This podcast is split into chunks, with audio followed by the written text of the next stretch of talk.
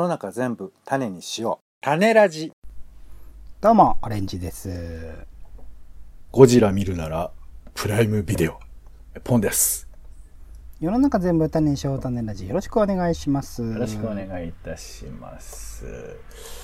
イベントを体感してみたこと、感じたことを共有したい。イベントリポートのコーナーです。よえー、最近というにはちょっと時間経ちましたけど、えー、新エヴァンゲリオン。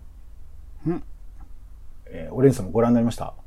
見ました。はい。もうなんかね、今年、ちょっともういろんなことがありすぎてよく覚えてませんけど、まあ、エヴァンゲリオンが完結した年ではありまして。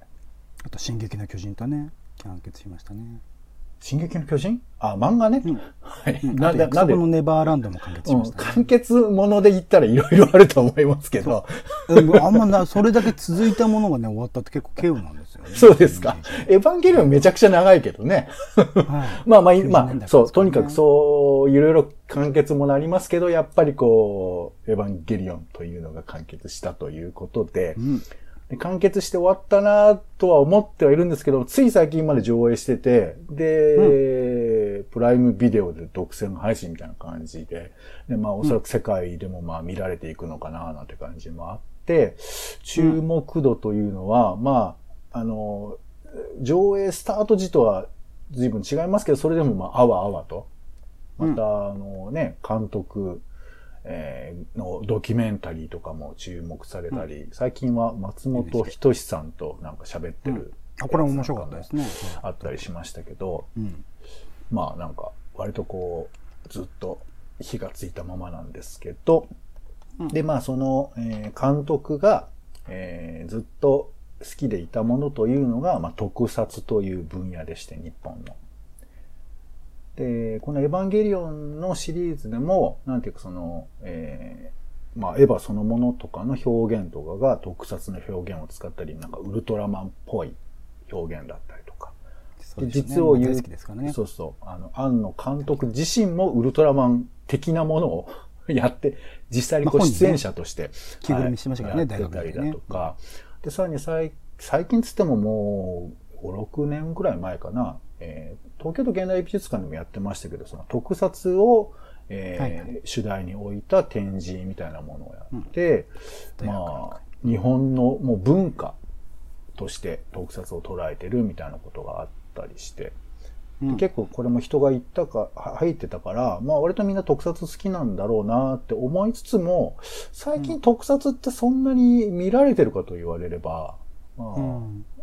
シン・ゴジラは割とこう、注目浴びたけど、でもあんま特撮として見てるかっていうとそうでもないような気がしそうますけどね。だよね、そうなんだよね。まあでもあの、もう今や特撮というふうな言葉遣いではない形で、まあもちろんあの、最近は CG っていうね、表現の方が主流にはなってますけど、まあ割とこう、しっくり、え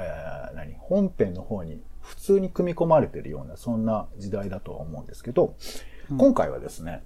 えーと、えー国立映画アーカイブで行われています、えー生誕120周年、つぶらや英字展に行ってきた話を行、こうと思ってた。うんはい、ちょっとしたいなというふうに思っています。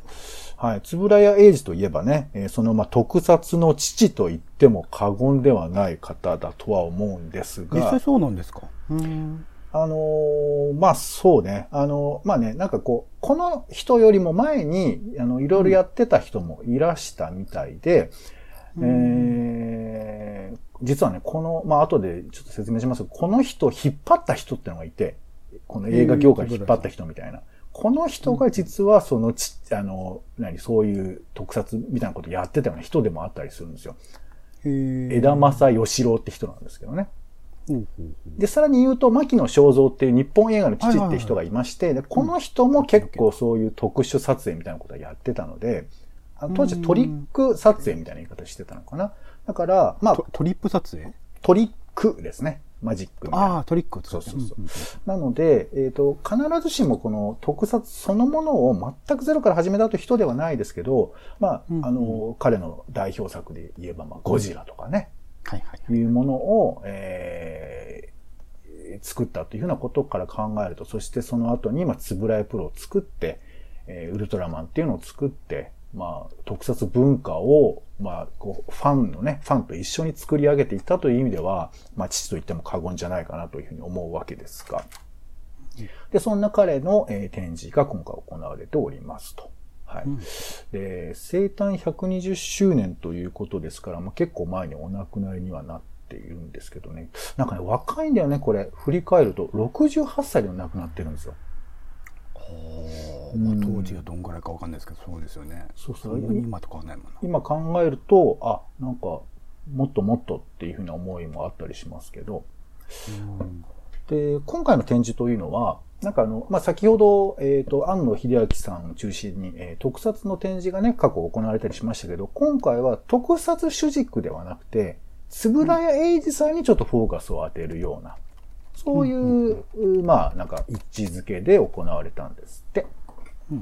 で、まあ、あの、国立映画アーカイブの展示、あの、に行くとわかると思うんですけど、その、まあ、企画展の手前には常設展があって、映画の歴史、まあ、特に日本の映画の歴史みたいなものが、まあ、常設で飾ってあるので、そこを通り抜けて企画のところに行くわけですよ。うん。だから、この日本映画の歴史の中の位置づけとして、つぶら映画さん、つぶら栄一さんがどういう位置づけなのかっていうのが、まあ、なんとなくこう、その、い入り口から常設展からパーッと抜けて出ていくと、なんとなくわかるみたいな感じで。うん。あの、結構この、つぶら屋さん古い方なんですよね、実際のところ。どういうことかっていうと、古い。ゴジラを作った時に、もう53歳なんですよ。え？へえ。そう。だから、あの、ゴジラを作った時はすでに結構なキャリアをお持ちの方なんですよね。そうそう。だから、いろんなことを経てゴジラなので、まあ、そういう意味では、まあ、僕ら知らないだけなんですけど、いろんな、まあ、歴史があるということなんでまあ、えーちょっと全部を紹介するわけにはいかないんで、僕が気になったところだけピックアップする感じなんですけど、もともとなんかいろいろ、まあ、仕事されてたんですけど、なんかおもちゃとか作ってたんですって。当時お。もちゃを作る？そう、会社18で？歳ぐらい。そうそう、なんかね、玩具電話とか、自動スケートとか書いてありますけど、ちょっとこれ、その、そのものそのは、あの、展示はされてないんですけど、まあそんな感じのことがあって、で、その時になんかね、えー、飛鳥山ありますよね、東京の。北区、はい。北区ねはい王子のそこに花見に行った時に、その、玩具の仲間たちと、なんかね、隣にす座ってる人たちと喧嘩を 始めて、うん。まあなんか酒の勢いなのかなよくわかんないけど。ほいで喧嘩した時に、まあまあって、こう、つぶらやさんが止めたのね。うん。で、その止めた喧嘩相手が映画会社の人たちで。で、それが枝正義郎だったんですよ。まあその一人なあ、のかな。はい。そうそうそう。ほほほほほすげえエピソード。うんで、なんか、どう認められたんだかよくわかんないけど、あの、この、えー枝、枝正義郎の会社、えー天然、天然食、天然食活動写真株式会社に入ることになって、ここから映画界に入ることになるんですって。おもちゃ作ってたんですよね。おもちゃ作ってた人がいきなり。そうそう。なんかね、あの、もともとはなんか飛行機乗りになりたいとか、いろいろ歴史はあって、まあその辺ちょっと詳しく見ていただきたいですけど、まあそういうことがあって、だから本当に、まあひょんなことからというべきかどうかわかりませんけど、もともとやあの飛行機好きだとかそういうのがあるんですけど、まあここから始まるんですって。不思議な縁だよね。で、この枝正さんと、たちと喧嘩してなかったらさ、全然違うことやってたかもしれないわけだから。その後の、まあ、映像業界全部が変わるってことですよね、歴史としてね。そうなのよ。面白いなと思って。でこの後もなんか大変なの。なんか、この人がいろいろ撮ってる映像が、なんか絵が暗いとかっていう。あの、これ、これどこまでどうディティールがわからないんですけど、とにかくその撮り方が、なんか役者の顔綺麗に撮るとかそういう感じじゃないんだって。なんか特撮にカメラの質が悪いみたいな話？質が悪いんじゃなくて、撮り方だね。うん、意図的にそうしてて。うん。で、なんか、あとはまあ人柄のせいなのかよくわかりませんけど、なんかこう、あんまりこう、会社でいい扱いにならなくて、で、これ最初に日活になるのかな？所属してた会社。が。それを退社してしまうみたいな、なんかそういうふうなことになるんですけど、うん。まあ、いろいろあって、えー、松竹の、えー下、下鴨撮影所ってところに入るんですって。京都ですかね。そうですね。あ、京都ですね。なんですけど、その時の映像ほとんど残ってないんだっていうのが消失しちゃって。焼けちゃったの？そうそうそう。なんで、まあ、すまあ、まあ、いや、焼けてなないんでっていうんで、その、まあちょっとこう、端っこの、あの、本当にちょっと関わったような作品とかが載っている中で、今回、あの、実は、あの、かぐや姫っていう作品が、えーうん。あって、で、これは何かっていうと、つぶらやさんがちょっとまあ関わってた作品なんですけど、こいつが、なんかね、イギリスに、えっ、と、日本文化を伝えるってことで送られてて、で、そのショート版みたいなのがあるあったらしいんだけど、でその日本ではもうなんかないと言われているのが、たまたま発掘されて、でうん、かぐや姫というのが日本に今戻ってきて、これが1935年の作品だそうなんですけど、うん。だから、つぶらやさんが、で、結構ね、その、すでに特撮のいろいろな手法がここに端々に出てるらしく、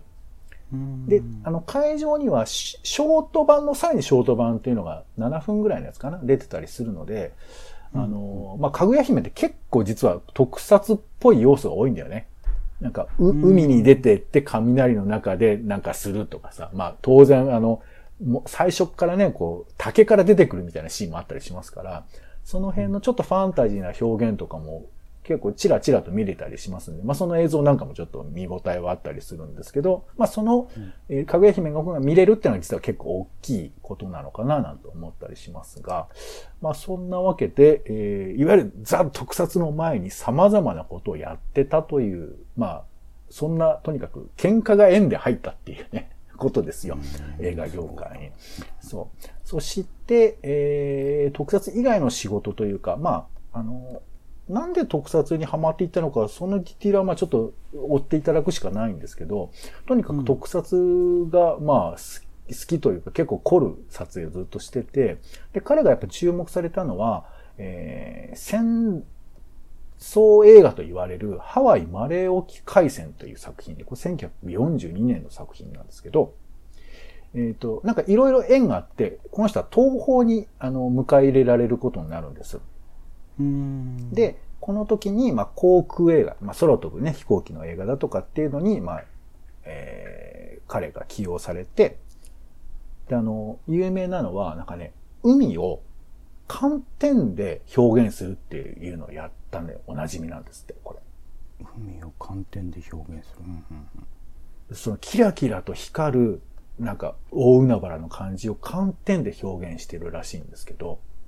うんうんまあこれはちょっと映画見てもらうしかないんですが、まあそのハワイマレー沖海戦とかっていうんで、まあ、あ、なんかすげえな、みたいな感じで思われていたんだけど、これが、その戦争を賛美してる映画を作ったっていうことで、戦後 GHQ によって公職追放処分を受けるんですよ。わお。だからこの人はす仕事ができなくなっちゃうわけ。でこの時が1948年ですから、よ年齢で言うと47歳ですよ。もう結構なお年というか、もういい、まあ一番脂乗ってる時にそういうふうなことになったりとかしてたんですって。で、またそこからまた戻っていくみたいな流れがあるので、いやこうだから、そのゴジラっていうね、僕らが知ってるものの前にいろんな人生があったんだなというあたりがちょっと展示では見れますんで、まあちょっと作品をね、通しながら見ていただければと思うんですけど、で、えっ、と、いよいよ、まあ、ゴジラ時代というか、そういう特撮の時代になっていくんですけど、今回の展示でやっぱ注目なのは、まあ、当時の大きなポスターがドーンと貼ってあるところなんですよ。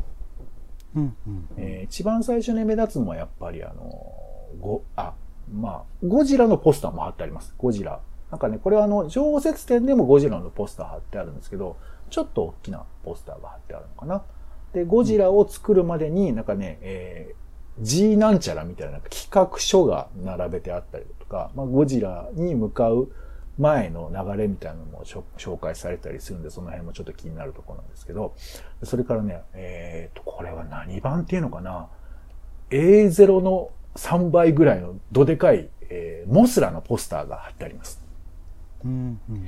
うんえっ、と、結局その、つぶら英二さんが最終的に、特技監督として関わってたのは、えっ、とね、そんなに長い時間ではないんですよ。えっ、と、ゴジラも6作目ぐらいまでしか直接にはかかってないらしくて、あと監修みたいな立場になるらしいんですけど、まあ、このモスラは初期の初期ですから、まあ、結構彼が関わってる作品だと思うんですけども、まあ、フランキー堺さんで僕の好きな役者さんも出てて、あの、怪獣映画にしてはシリアスなノリよりちょっと楽しいノリが入ってたりするモスラなんですけど、まあ、これあの、プライムビデオでも見れるので、まあ、よければ見ていただきたいですが、まあ、そんな感じの迫力あるポスターが大量にあったり、あと、ウルトラマンのポスターもあります。ウルトラマンが、えっ、と、いよいよ始まりますみたいな感じでドーンと貼ってあるんですけど、ここにね、えっ、と、出演者の名前の並びに怪獣の名前が書いてあるんですよ。ん？出演者の名前があるじゃない？えーどうも、つって。何どう？々さん、みたいな。そうそう、なんかこう、えっ、と、この前、えーえーえーなんだ、一人も思いつかないな。えっ、と、石井吉だけ思いつくな。あの、えっ、と、今の、あ、毒もみ三代ですけど、えーなんか名前がいろいろ並んでる中で、えーレッドキングとか、ガバラとかね、そういう風に並んでたりするんで、まあ当時やっぱ怪獣が注目を浴びてて、えっ、と、ウルトラマンの手前にウルトラ Q っていう、まあちょっと、うん。えー不思議な、えーアンバランスゾーンみたいな感じの作品があったんですけど、この中は、これね、実はもともとは、えーなんか、えーいわゆる SF 色の強い物語だったんだけど、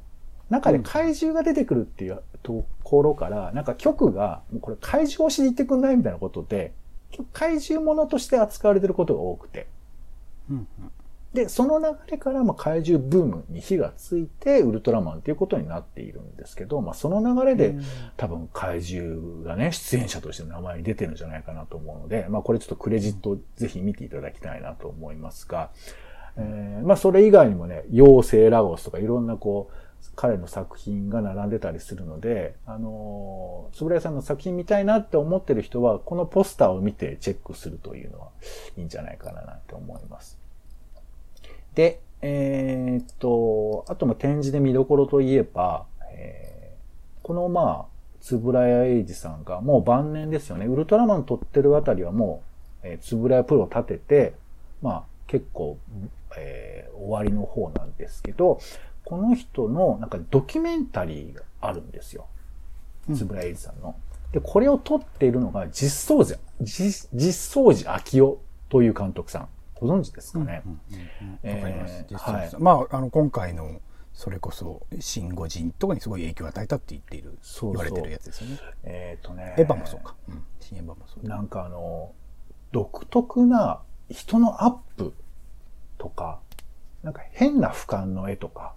これね、下から撮るとかねそうそう、怪奇大作戦とか、ウルトラマンでも、えっ、とね、えーしえーなんて、ジャミラの回は多分、実装地監督じゃなかったかな。まあそういうふうにちょっと有名な方なんですけども、うんでこの方はね、えー、もともと TBS のディレクターだったんです。へえ、そうなんだ。で、その当時撮ってたのが、まあ、このドキュメンタリーなんですけど、まあ、その後に彼はつぶらやプロに出向して、まあ TBS とつぶらやプロという行為なんだけど、まあ、出向してウルトラマンとかウルトラセブンとか怪奇大作戦とかをまあ撮ることでおなじみになったわけなんですが、この実相寺昭夫さんが当時 TBS でやっていた現代の主役、まあなんとなく情熱大陸みたいな感じなのかな。現代の主役、ウルトラ Q の親父っていう作品、1966年のやつで撮ってた映像なんですけど、これが変な映像でさ、えー M1 号っていうね、あの、ゴリラみたいな怪獣がいるんですけど、うんこれが、えー、つぶらや英二さんにインタビューしてます。ん？つぶらや英二さんに、えっ、と、M1 号がインタビューしてるんですよ。ん？中の人が？中の、な、いやいや、いや、怪獣だよ怪獣がインタビューしてるの。だからなんか、怪獣はインタビューしないじゃない？いや、怪獣は、怪獣がね、あの、僕らこれからどうしたらいいでしょうかっていうふうなインタビューしてます。東京03の番組じゃないんだからさ。ええ、そう、怪獣散歩じゃない？え怪獣っているのはご存知ですよね。まあいいや、ちょっとここ、あの、尺が長くなる。ええまあとにかく M1 号と、あとラゴンっていはう、ウルトラ Q に出てくる怪獣が2体出てきて、インタビューしてるんですよ。で、つぶらやさんが、それにちゃんと答えてます。これからの怪獣は、怖いだけではダメなんですよ。うん親しみをね、持ってね、みたいな、そういうことを喋ってるので。あとあの、つぶらやさんの息子さんとか、奥様との会話だとか、そういうものが、まあなんかすごい日常会話切り取ってるみたいな感じで撮られているので、これちょっと抜粋なんですけど、会場で聞けますので、これちょっと、聞いていただきたいなというふうに思います。これ最後の方なんですけどね。まあそんな感じではありますよ。で、まあ他にも細かく見ていけばいろいろあるんですけど、まあ、つぶれさんのね、こう、特撮にかけた思いの一番最初と言われてるところが、なんかその、キングコングなんだって、海外の作品で。うんとこれで特撮をやろうと思ったきっかけみたいなこと、えっ、と、もともと好きで、で、キングコングを見て、うわ、これ参ったわと思ったのか、フィルムを取り寄せ、一コマずつ分析したところから、まあ、彼がそういうふうなものをやりたい、まあ、ゴジラとか一生懸命やりたいと思ったきっかけなんじゃないかというふうに言われてたりして、うん。まあ、そういうエピソードも書かれてるんですけど、うんうん。だその、フィルム取り寄せて一コマ一コマ、まあそれはプロなんだから当たり前だろうとは思うけど、これ結構すごい話だと思うんですよね。分析してるっていうか。で、多分彼以外ではやっぱそこに注目してた人なかなかいなかったのかもしれないなと思うと、まあ、まさに彼がそういうことを、まあ学問的にというとなんだけど、ね、分析をしたというところから始まったんだなと思ったりもします。で、さらに、まあ、彼は、えー特撮、特技監督ね。なんかトリック監督とかいろいろありますけど、まあ、特技監督というクレジットでポスターとか出るようになったんですけど、やっぱその本編撮りたかったんだって、やっぱり。本編、うんえっ、と、つまり監督としてクレジットを取りたかったというかさ。うんうんうんまあ、なんで、そういうふうなことも含めて、つぶらやプロを立てたんじゃないか、みたいな話もあったりして。うんうんで、まあ、さらに言うと、あの、自分がメインではなくて、自分を中心としていろんなこう弟子を育てるみたいな。さっき言ったみたいにゴジラもだんだんこう自分の弟子たちに伝えていくみたいなこともあったし、えーウルトラマンとかも、えーと自分が直接本、えー関わってないんですよ。彼は監督を弟子にやらせてるみたいな感じで。要は育ててる場所、育てる場所を作ったってことですよね。そういうふうなことをしたという意味でも、まあ、すごいことだと思いますよね。うん日本に特撮を根付かせたってことですから。でさらに、ここが非常に悩ましくて気になるところなんですけど、死ぬ間際までずっと企画を考えたんだって。うん日本飛行機やろうっていう企画が一つ。うんこれはもともと飛行機乗りになりたかったっていうところからなのかなと思いますけど、で、もう一つが、長編特撮映画、かぐや姫の企画を練ってたと言われてて。うんそう。で、今回、イギリスで見つかったかぐや姫というのが、まあそこに繋がっていくみたいなことではあるんですけれど、だから、日本の中で特撮ものとしてかぐや姫を映画化するってことは結構重要なことだったりするんですよね、実は。うんで、実はかぐや姫は映画化されてるんですよ。うん日本で。沢口靖子主演でね。わおはい。まあ、これは、まあ、まあ、余裕があったら見ていただきたいなと思いますが、まあ、そんなわけで、えー彼のエピソードが、まあ、つぶさにこう見ることができる展示なので、ただまあね、これね、ここだけで完結することは結構難しいっていうか、まあ、特撮の要素だけじゃなくて、こう、彼のまあ、様々なエピソードが大量にまあありますんで、えっ、と、この続きが見たいという方はですね、えーぜひあの、彼の生まれ故郷である福島の、えー須賀川に特撮アーカイブセンターというのがありますから、こちらにぜひ行っていただきたい。はい。うんこちらに行くと、なんかね、このちパンフレット見る限りはもうなんか実際のミニチュアとか、あとまあそのウルトラマンに出てきたその乗り物とか、えーそういう風な、あとウルトラマンそのものの人形とかさ、あの飛ぶ時のさ、形の人形とかあるじゃない。はいはいあとフェイスマスクとかね、そういう風なものとかが大量に飾ってある、まあ、展示がどうやらあるらしいので、これね、なんか、すごいんだよね。なんか見る限り。ちょっとこれに行ってみると、あ、そう、無料なのよ、なぜか。なんでかわかんないんだけど。ううんん。なんで、こういう風なところに行かれたりするのがいいのかな、なんて思います。つぶらエイジミュージアムっていうのもあるみたいですね。はい。ということで、えっ、と、この展示を見ると、その続きも見たくなるという感じではありますが、小西さんいかがですかこれ、まあ、見に行こうなんておっしゃってましたけど。あ行きます行きますあの行く予定ではあったんでしかもこれもつぶらや自体も200円とかですもんね250円そう、250円と非常に激安ではこれはございますね行かない手段はないなと思ってたんですけどそうかなるほどねつぶらやさんのその若かりし頃から意外な出会いから始まり意外なキャリアを経てそこに至ったみたいなものっていうのは全然知らない話ではあったのでいよいよ楽しみになりましたね見てみんな。はい。で、あの、全部見終わった後はね、あの、写真撮りたくなる感じもありますんで、これもぜひ楽しみにしていただければなというふうに思います。はい。ということで、えー、68歳で亡くなった、ちょっとね、えー若くして亡くなった感じもありますけれども、えーまあそんな彼の、えー濃密な歴史が、えーちょっと垣間見ることができる展示でございます。つぶらや辞典ですね。はい。えー国立映画アーカイブでやってますんで、よかったら行ってみてください。11月23日までですかねずっとやってますかね、ありがとうございます。ということで、種ラジのイベントリポートでした。はい。お相手は、えー、モスラ見まして、えー、ラドン見まして、えーゴジラ本編も見まして、えー、もうこうなったら次はね、えー、もう一回沢口靖子主演のかぐや姫見てやろうかなと、あ、竹取物語ですかね、えー、と思っております。ポンと、オレンジでした。種ラジ、また。